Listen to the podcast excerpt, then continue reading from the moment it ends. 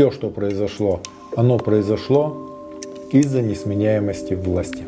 Что именно а, важно понимать сейчас про российское общество? Политическая подлая педофилия, когда детей склоняют к разным гнусным вещам. Зачем нужно что-то делать для страны? Может быть и не человек для Родины, а Родина для человека. Может быть так правильно?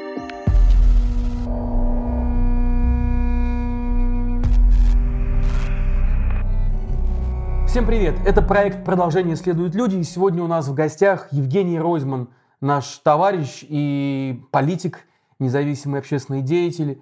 Э, недавно к Евгению приходила полиция, и, э, в общем, ситуация довольно тревожная. И когда мы разговаривали с Женей буквально на днях и договаривались об этом интервью, он сказал, что ситуация может очень измениться резко в, считанный, в любой день, в любой момент – Женя, меня на самом деле это очень сильно напрягло, потому что ты с такой готовностью говоришь о том, что э, тебе светит тюрьма, и ты вроде бы как готов на это, э, и остаешься в России, и меня немножко это тронуло. Э, стало страшно. Почему ты до сих пор не уехал, если действительно перспектива тюрьмы настолько реальна?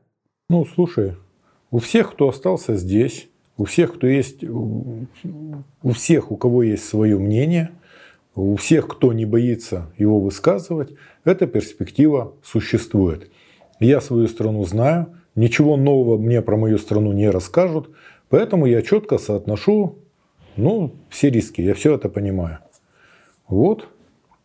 Ну и у меня, что, у меня ситуация не самая, не самая страшная. У меня три решения суда по дискредитации вооруженных сил. Причем я ни разу вооруженные силы вообще никак не упомянул. Вот. И эти решения пока еще не вступили в законную силу, ну какой-то разбег по времени у меня есть. Вот. Но мы видим сейчас э, уголовные дела на Владимира Карамурзу, э, Илью Красильщика. Это не так сложно. В один момент в России возбуждают уголовные дела, и не обязательно дожидаться вступления э, в законную силу тех решений по административным делам, о которых вы говорите. Ну, то есть это может случиться вполне внезапно. Послушайте, ну, я это понимаю точно так же, как и вы. Суть вопроса в чем? Почему не уезжаете? Ну, то есть Но риск... это моя страна. Что значит уезжаете? Жень. Если я уезжаю, если я уезжаю, значит это бегство. Значит я бегу. Я могу, конечно, заниматься аутотренингами, рассказывать, что это временно, то все. Но я для себя очень четко понимаю, что если я уезжаю, это бегство. Я не могу себе позволить. Я прожил жизнь, и э, моя задача оставаться самим собой. Это становится самоцелью. Я не побегу. Это моя страна. Я не могу, Но... чтобы меня оккупанты вытеснили из моей страны. Но находясь на свободе, ты ведь гораздо больше сможешь сделать для, для России, для людей. Да, да, это вот то самое, что называется аутотренинг. То есть я не собираюсь им заниматься, там, самовнушением. Это моя страна, я отсюда на миллиметр не подвинусь. Вот. Ну, то есть между тюрьмой и иммиграцией вы выбираете тюрьму? Слушайте, но э, тюрьма это так, это перспективы. Но эта перспектива есть у каждого русского человека. Поэтому эта перспектива никогда никуда не девалась. Ну, мы в таком состоянии жить привыкли, мне это не нравится все. То есть меня это тревожит, беспокоит, но это не значит, что я должен бежать. Это моя страна. Ну, мне кажется, что все-таки не как у каждого русского человека. Вы вообще вот эти риски как оцениваете? Ну, то есть насколько вероятно, 50 что... 50 на 50? Как Русско... и любой, в общем-то, русский человек должен это оценивать 50 на 50, или посадят, или не посадят.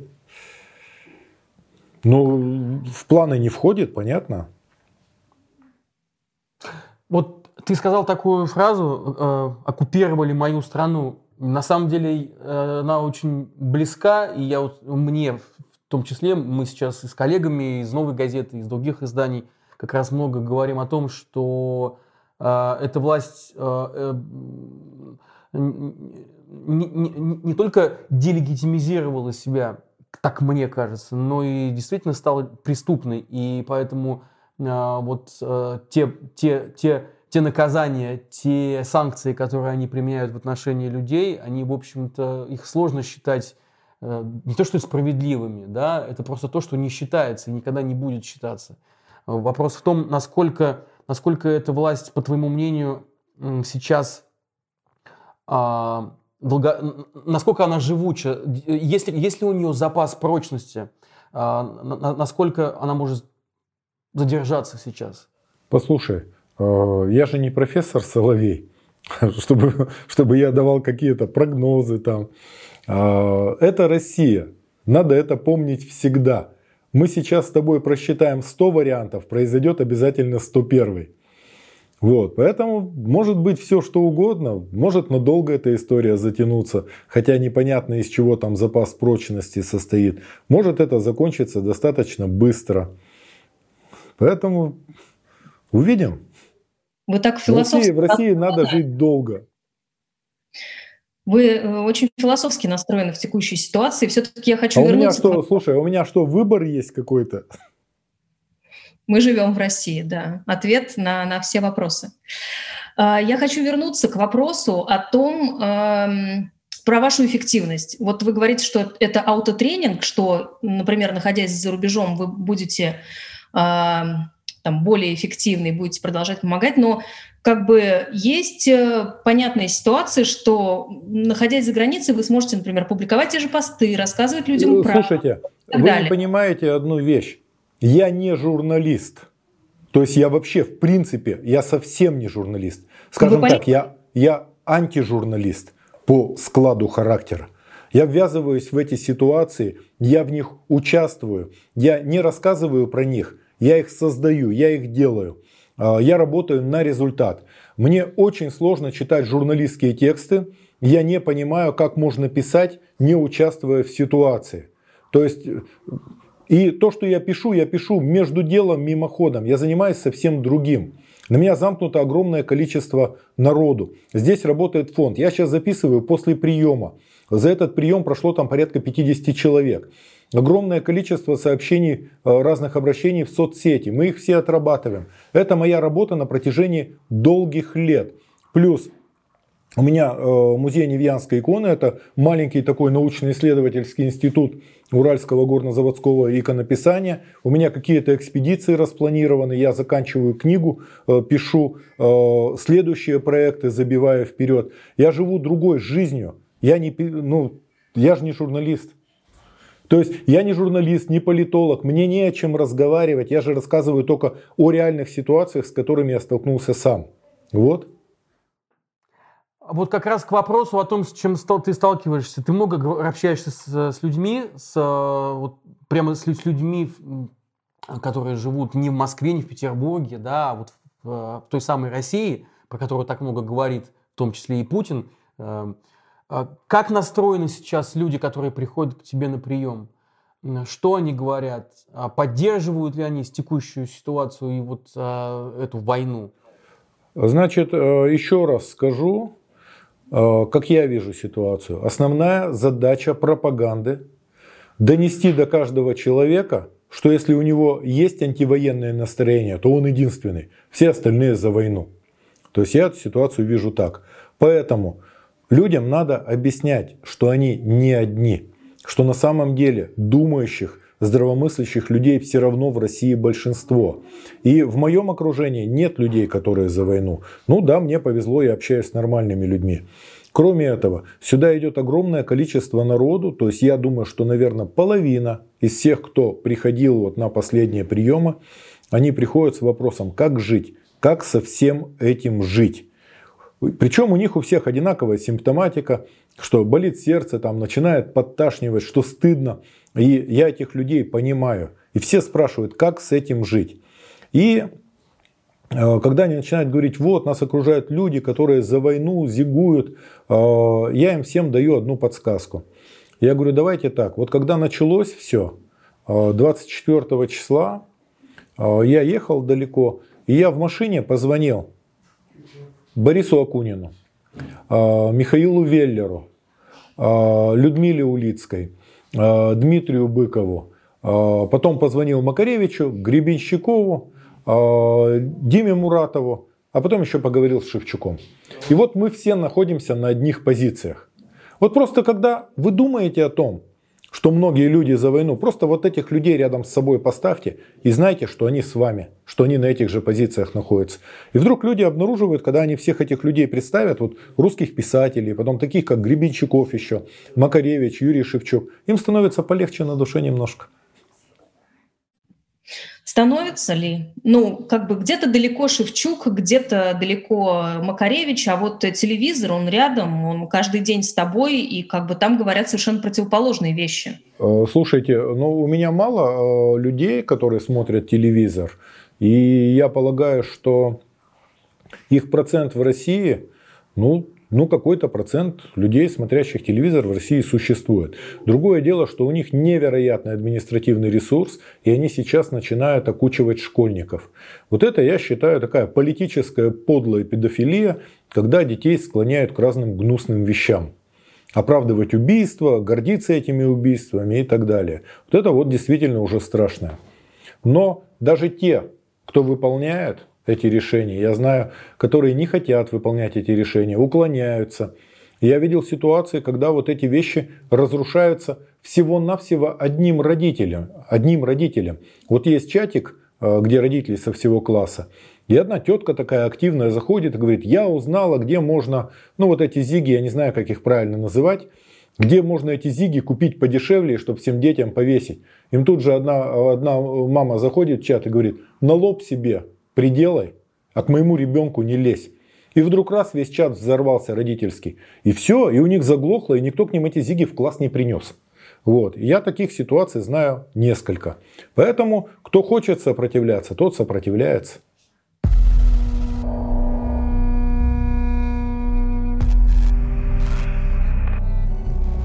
Вам удавалось кого-то за последние недели переубедить, изменить позицию человека вот таким Слушайте, же я говорю об этом вслух. Я говорю об этом вслух. А, я отвечаю на вопросы. Я пытаюсь выстроить, а, подсказать людям какие-то аргументы в полемике. Конечно, удается. Во всяком случае, меня слышат. И э, не надо говорить, что убедить невозможно. Вбрось хотя бы зерна здравой мысли, вбрось, они прорастут. Всему свое время. И для, э, для людей очень важно увидеть, что не все за войну. Что есть люди, которые против войны, есть люди, которые против убийств, есть люди, которые против захвата чужих территорий. То есть людям это тоже очень важно знать. Меня окружают нормальные люди, ко мне приходят нормальные люди. То есть я не уверен, что они в меньшинстве. Вот задача пропаганды всем сказать, кто против войны, что они в меньшинстве. А я не уверен, что они в меньшинстве. Я не уверен, что мы в меньшинстве. Хочу спросить, вот а, в Екатеринбурге, например, среди твоих, среди тех, кто приходит к тебе на прием, а, наверняка есть люди, которые подействуют, которые поддерживают э, власть там, Владимира Путина, например. Наверное, а, наверное, есть. Ты, у тебя есть ответ на вопрос, почему это происходит? Почему такая, почему, почему э, так много сторонников у этого человека? Послушай. Особенно сейчас. Послушай, у Сталина было еще больше сторонников, а у Чаушеску, возможно, возможно, еще больше сторонников. Это люди, и людям свойственно быть там, где сила, или э, там, где они понимают, где им кажется, что сила. То есть у меня не стоит задача переделать людей. То есть людей, вот какими Бог их создал там, ну, что им там потом сатана на ухо нашептывает, вот это, ну, продукт такой. Я, я же не берусь там, я не моралист, ничего. Да, есть люди, которые в этом уверены. Есть люди, которые не хотят видеть очевидное, которые сопротивляются очевидному. Ну что я с этим могу сделать? Ко мне приходят как к врачу, я стараюсь помогать всем. У меня как-то пришел человек, который меня всегда поддерживал. Говорит, когда к тебе люди приходят, ты спрашивай, за кого голосовали. Если голосовали за Путина, он отправляй их в приемную Путина. Но отправить, э, послать человека в приемную Путину, это все равно, что его просто послать. Вот. Поэтому, ну, это мой город, да. В моем городе, ну, часть людей настроены так, часть так. Я буду работать со всеми. Но, когда касается войны, когда касается войны, когда касается оправдания убийств соседей, когда касается оправдания подлого, коварного, неспровоцированного убийства соседей, жен соседей, детей соседей изнасилований, мародерства и всего остального, что несет с собой война, но я не могу разговаривать физически. Ну, мне сложно разговаривать. Это все равно, знаешь, что придет человек и скажет, Чикатило вообще молодец, здорово такой Чикатило, все получилось, все справился он совсем. Ну, вот приблизительно такие ощущения возникают. Да, мне в этой ситуации мне очень сложно. То есть таких людей Получается, ты сейчас не принимаешь или? Я не, не принимаю, я с такими людьми стараюсь не общаться, я их не вижу. Ну, сейчас такие не, при... не приходят на прием? Не, приход... не приходят, да. А как ты думаешь, ответственность а, вот э, тех людей, как ты выразился, которые вот, ну, хотят быть там, где сила, за развязывание вот этой войны? Ответственность? Прямая, прямая ответственность. Совершенно прямая ответственность. Если ты оправдываешь если ты оправдываешь убийства, если они совершаются, ну, если ты понимаешь, что они происходят, ну, ты такой же соучастник, ты несешь такую же ответственность. Мало того, я и свою ответственность ощущаю, и понимаю, и стыд я этот ощущаю. И знаешь, когда начали говорить, если тебе стыдно, то ты не русский, ни хрена себе вы умники придумали. То есть получается, что русские это только бесстыжие, что ли? Да нет же, это неправда, так не бывает. И человеку свойственно испытывать стыд, человеку свойственно испытывать как гордость за свою родину, так и стыд за свою родину. Это совершенно нормальные человеческие чувства.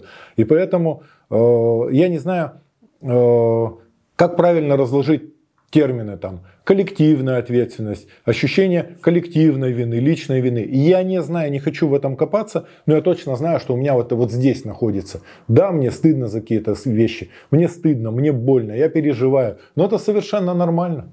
И я понимаю меру своей ответственности. То, что сейчас происходит, это делает президент нашей страны. И мы, народ страны, мы все за это несем ответственность, хотим мы этого или нет. А в чем ответственность твоя личная? Вот ты говоришь, она есть. А в, как ты ее определяешь? Как ты ее измеряешь? Что ты сделал а я тебе не скажу. так? Да? Я тебе скажу. До какого-то момента я не понимал, что происходит. Потом я считал, что это не мое дело, потому что у меня были какие-то другие дела. Потом я искал какие-то компромиссы и по работе, и в своей душе. То есть где-то я не вложил энергию, где-то я промолчал, не сказал, где-то я не вышел на улицу. Я знаю за собой там, где я чего-то не сделал. И у каждого, у каждого из нас это есть. Где-то ты не додумал, где-то ты вообще голову не включил, прошел мимо, не заметил. Но, понимаешь, а, когда это происходит, это же не инопланетяне сделали, это мы все сделали. И мы точно так же приложили к этому руку где-то своим молчанием, где-то своим неучастием. Ну. На днях разговаривали с э, Ходорковским, и он, конечно, очень радикально рассуждает. Во многом, конечно, ему это делать проще, потому что он э, находится в Лондоне. Но он говорит, что, конечно, а, проблема, большая проблема а, россиян в том, что они не готовы драться за свою свободу. В том числе, когда это можно было делать, а, все оставались дома э, и не предпринимали никаких усилий, попыток завоевывать свою власть. Ты, как ты относишься к такой точке зрения?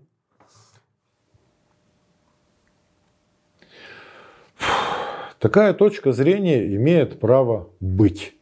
Но высказывать такую точку зрения лучше здесь, внутри России, тогда эти слова становятся весомее, так скажем. Понятно, да, я говорю? Вот. Э, я к Ходорковскому отношусь с уважением. Он боец.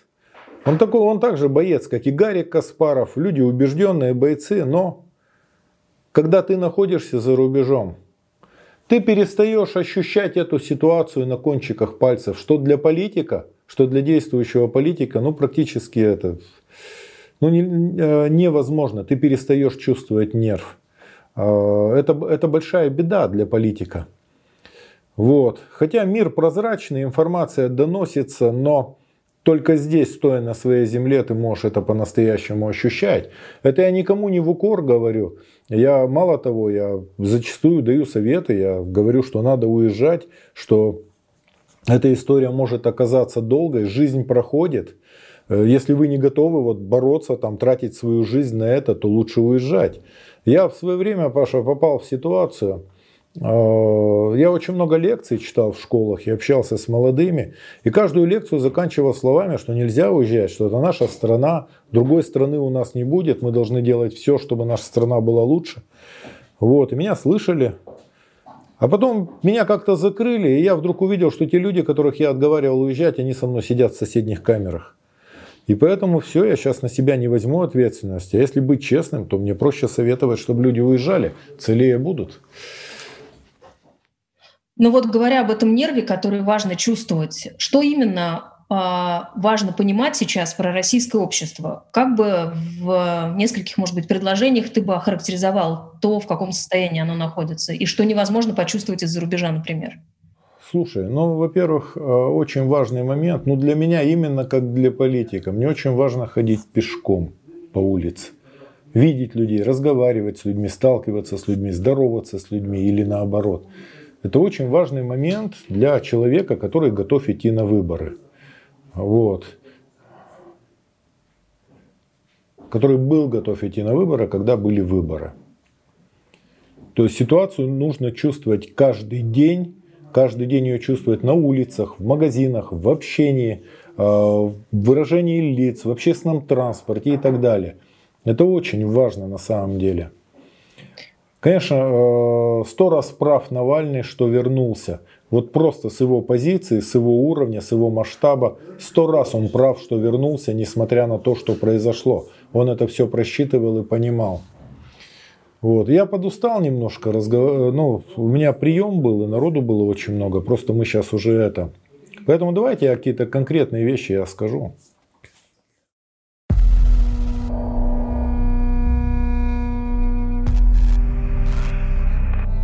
Российское общество, оно какое сейчас? Как ты это чувствуешь? Я не, я не могу так сказать. Ну, слушайте, знаете, если он, Екатерина Шульман, она умная.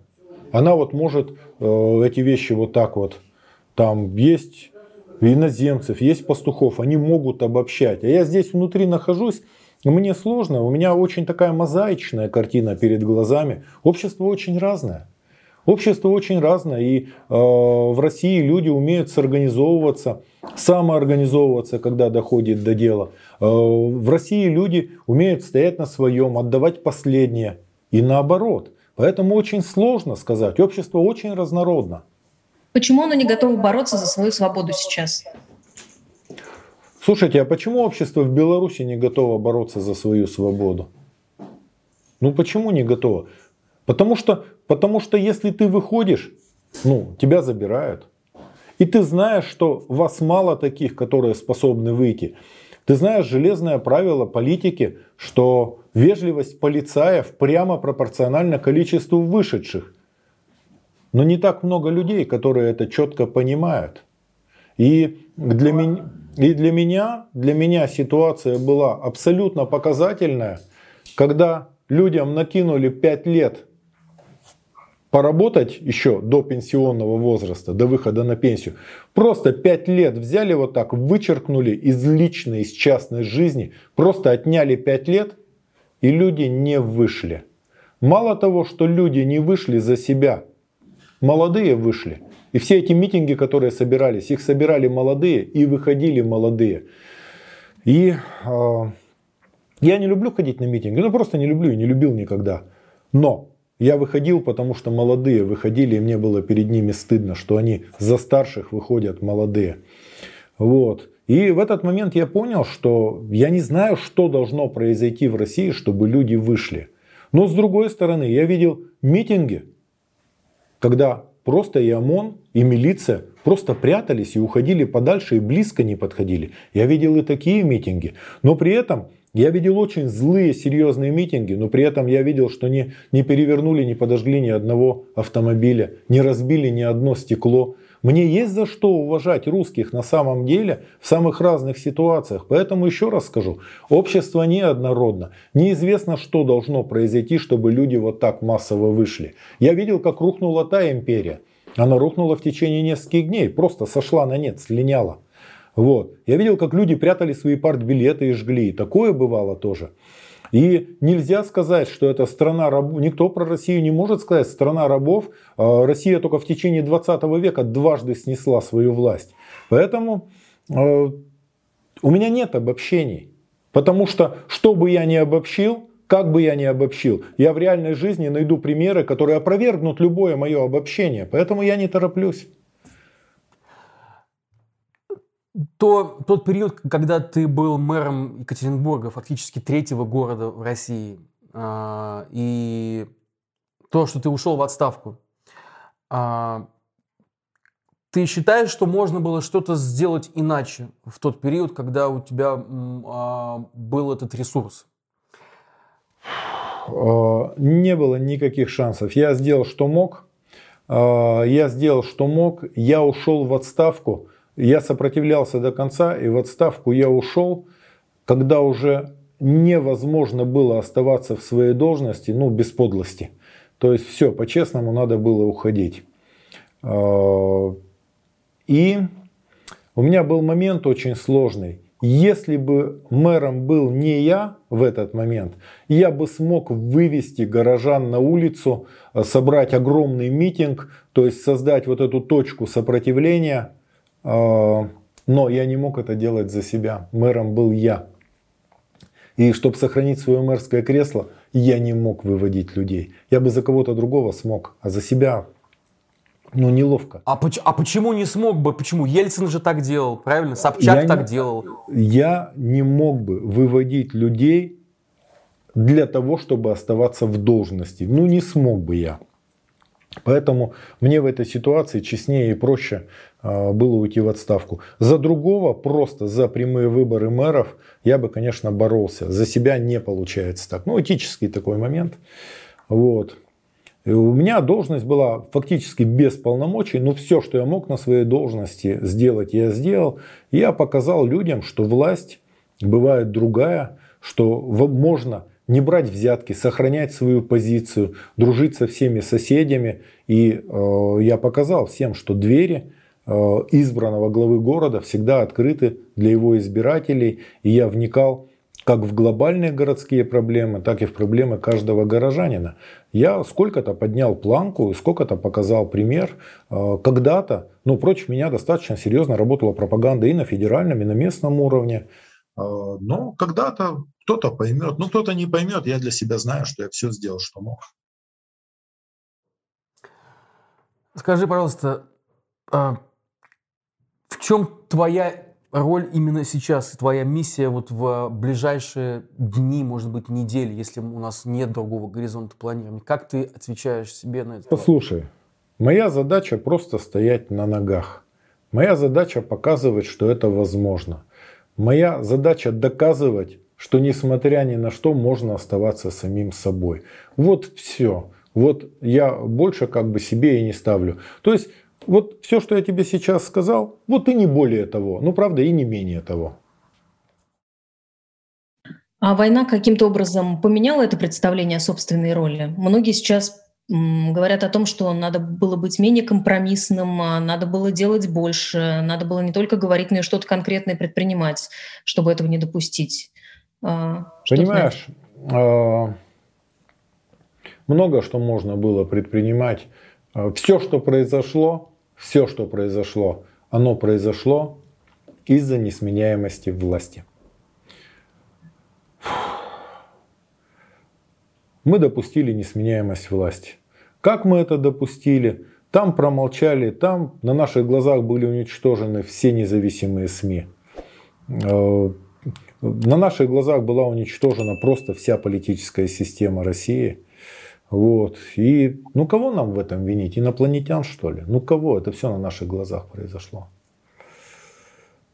Роль СМИ свелась ну, просто к обслуживанию действующей власти.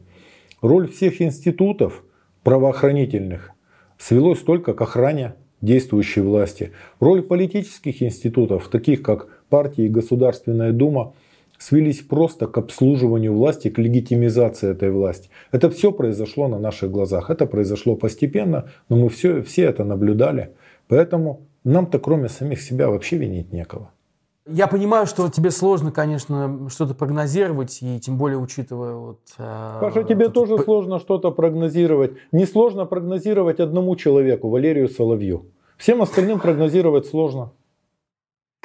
Да, но все мы пытаемся найти какие-то ответы, все, и все мы пытаемся придумать, что мы можем сейчас, э, что мы можем сейчас сделать, и чтобы не ощущать эту беспомощность, понимаешь? И, Послушай, а... э, я же не просто так говорю, я не знаю, что делать, но я знаю точно, чего не делать. В том, что происходит, нельзя участвовать. Где-то ты можешь просто вот пассивно не участвовать, где-то ты можешь активно не участвовать, декларировать свою позицию, где-то ты можешь еще более активно навязывать свою антипозицию. Но самое главное в этом просто хотя бы не участвовать. Ну вот хотя бы так, вот такая мелочь. Знаешь, как у Лунгина, э, у Мамонова, э, Мамонов у Лунгина в фильме «Остров» сказал, ну живи как жил, большого греха не делай. То есть уже немало. А как разговаривать с родителями? Как разговаривать с теми, с друзьями, которые, которые э, вдруг на твоих глазах из людей превратились в тех, кто призывает к смерти? К... Это не праздный вопрос. Э, послушай, ну есть совершенно разные риторические приемы. У меня, в частности, есть свои какие-то наработанные, но они очень индивидуальные.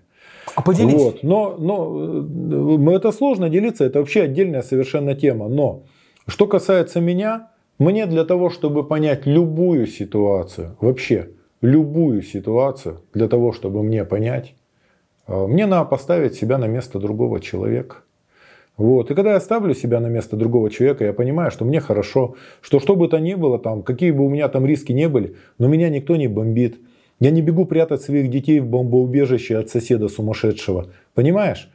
И я когда ставлю себя, я подсказываю другим людям, просто подсказываю механизмы, как можно поставить себя на место наших соседей, которые бомбят, которые этого не ждали, которые были к этому не готовы. А что бы ты посоветовал сейчас 20-летним, которые, в общем-то, оказались э, в одночасье э, в мире разрушенных возможностей, в мире отсутствующего будущего? Ну. Именно, именно сейчас, именно сейчас. Да. Если есть возможность, надо уезжать. Если есть возможность, надо уезжать. А, когда тебе 20 лет, когда у тебя есть хоть какое-то знание компьютера и языка, ты все равно встанешь на ноги. Русские креативные, русские креативные, русские умеют выживать, все равно встанешь на ноги. А, сказки про то, что везде русофобия, это э, понятно, что это пугалки такие. Вот. Будет возможность, накопишь какой-то багаж, э, социальный какой-то багаж, профессиональный, может даже материальный. Придет время, вернешься в свою страну и все, что накопил, будешь вкладывать уже в свою страну с этим совершенно иным миропониманием. Вот, поэтому я считаю, что сейчас ты в одиночку нигде не сделаешь ничего, проще уехать. Проще уехать, жить для себя какое-то время, суметь сделать что-то для себя. Если ты в этой жизни сумеешь сделать что-то для себя, то тогда есть шанс, что ты сможешь что-то сделать и для других, и для своей страны. Если ты ничего не способен сделать для себя, как ты что-то можешь сделать для других или для своей страны? Да. А как понять, как, а как понять, когда возвращаться? Когда молодому человеку понять, когда ему нужно вернуться, ему или ей? Что должно случиться, чтобы возврат был... Слышишь, ну вот Ленин догадался, когда ему возвращаться, посоветовался э, с германским генштабом, с правительством, получил запломбированный вагон и поехал. Я надеюсь, что ну, не про нас будет сказано. Поэтому, ну, увидишь, когда возвращаться, когда силы будут, когда поймешь, что что-то можешь для своей страны сделать, когда почувствуешь, что захочешь что-то делать для своей страны, тогда и вернешься. А может быть сейчас почувствовал, что ты не можешь бежать, что ты не можешь свою страну оставить оккупантом, что ты должен стоять до конца. Ты можешь это и сейчас почувствовать. У меня нет универсальных советов. Но если есть возможность, то сейчас лучше уехать. Ну, если все уедут, все молодые, прогрессивные, те, у кого есть возможность, то кто же будет э, страну возрождать и строить там что-то? Понимаешь, э, давай я тебе скажу честно. Вот мы упустили свою страну. И я не хочу, чтобы за нас под эти дубинки и сейчас и в тюрьмы э, ну, шли молодые. Это мы упустили страну. У нас было замечательное десятилетие. У нас э, просто после советской власти это был какой-то океан свободы и перспективы, и все было. Мы успели сколько-то хорошо пожить. И я не хочу, чтобы сейчас молодые расплачивались за то, что мы ничего не поняли, ну и не сумели сохранить свободу и свою страну. Удивительные вещи вы говорите, потому что э, такой контраст с нашим разговором с Михаилом Ходорковским, опять же, к нему вернусь, э, не возвращалась бы, но действительно вы говорите об одном и том же, о молодых людях, которые остаются в России, но говорите абсолютно разные вещи. Он считает, что ответственность молодых как раз сейчас э, пойти и взять себе свободу. Он считает, что как раз ваше поколение все сделало. В 90-е годы, он нам несколько раз повторил, он выходил, значит, защищать Белый дом с оружием в руках. И как бы он свою свободу, как он считает, отстоял. И сейчас именно молодые должны внутри России, находясь, а, построить новое процветающее государство. Давай я проще скажу. Я считаю, что молодые вообще никому ничего не должны. Я считаю, что молодые единственное, что должны, они должны жить счастливо, иметь какие-то перспективы. Есть же разные совершенно подходы, понимаешь? А, один человек, один человек, если хочет яблоко, он идет в магазин и покупает, а другой говорит, нет, я должен сначала найти саженцы, потом найти землю, потом посадить эти саженцы, подождать там сколько-то, и вот когда-нибудь эти яблоки будут, ну это вот правильный путь. А другой говорит, а что я буду это ждать, когда вот эти яблоки продаются. Поэтому у всех своя позиция. Я э, можно потратить всю жизнь здесь, можно потратить всю жизнь и не увидеть ничего, и потом оправдывать себя, что ты свою жизнь там на родине провел. Можно так, а можно выехать, и вот тебе Дуров, который просто показал всему миру, какие бывают русские. Вот тебе Брин, который показал всему миру, на что способны русские, который создал продукт, ну, минимум 10 ВВП России. Вот тебе Евгений Чичваркин, благодаря которому англичане там и в Лондоне поняли, что русские бывают веселые, прикольные, креативные, удачливые, успешные. Понимаешь, у каждого, у каждого свой путь. Поэтому, если вы меня спросили, я сказал, вот сейчас я считаю, что лучше уехать. А понимать, к чему ты готов. Знаешь, как Ленин у Дзержинского спросил, говорит, Феликс Эдмудович, если революция потребует, вы сможете спрыгнуть с десятого этажа? Он говорит, могу, но только один раз. Поэтому второго раза может не быть и не будет, поэтому может лучше и уехать. Я понятно, да, говорю? Ты говоришь очень понятно, и с тобой согласен режиссер монтажа, который нам тут пишет в, в, одновременно вот в наш, в наш этот рабочий чат, что он полностью тебя поддерживает и пишет, зачем нужно что-то делать для страны, а, когда, в общем-то, ты ничего вот не смотри, обязан. Вот здесь вот один момент, мы совершенно в иной парадигме живем, которую нам вколачивали в головы на протяжении сто лет. Да. Я не знаю, как правильно. Я считаю, я считаю, что может быть и не человек для Родины, а Родина для человека. Может быть так правильно. Чем э, в корне отличается западное общество? Они искренне считают, что они эту власть нанимают на работу и вправе с нее спрашивать. Здесь же власть считает, что люди находятся у нее в подчинении, и они людей имеют право для того, чтобы всегда находиться у власти, кидать под танки, ну и так далее. И против своих же сограждан. Поэтому, ну вот разные позиции.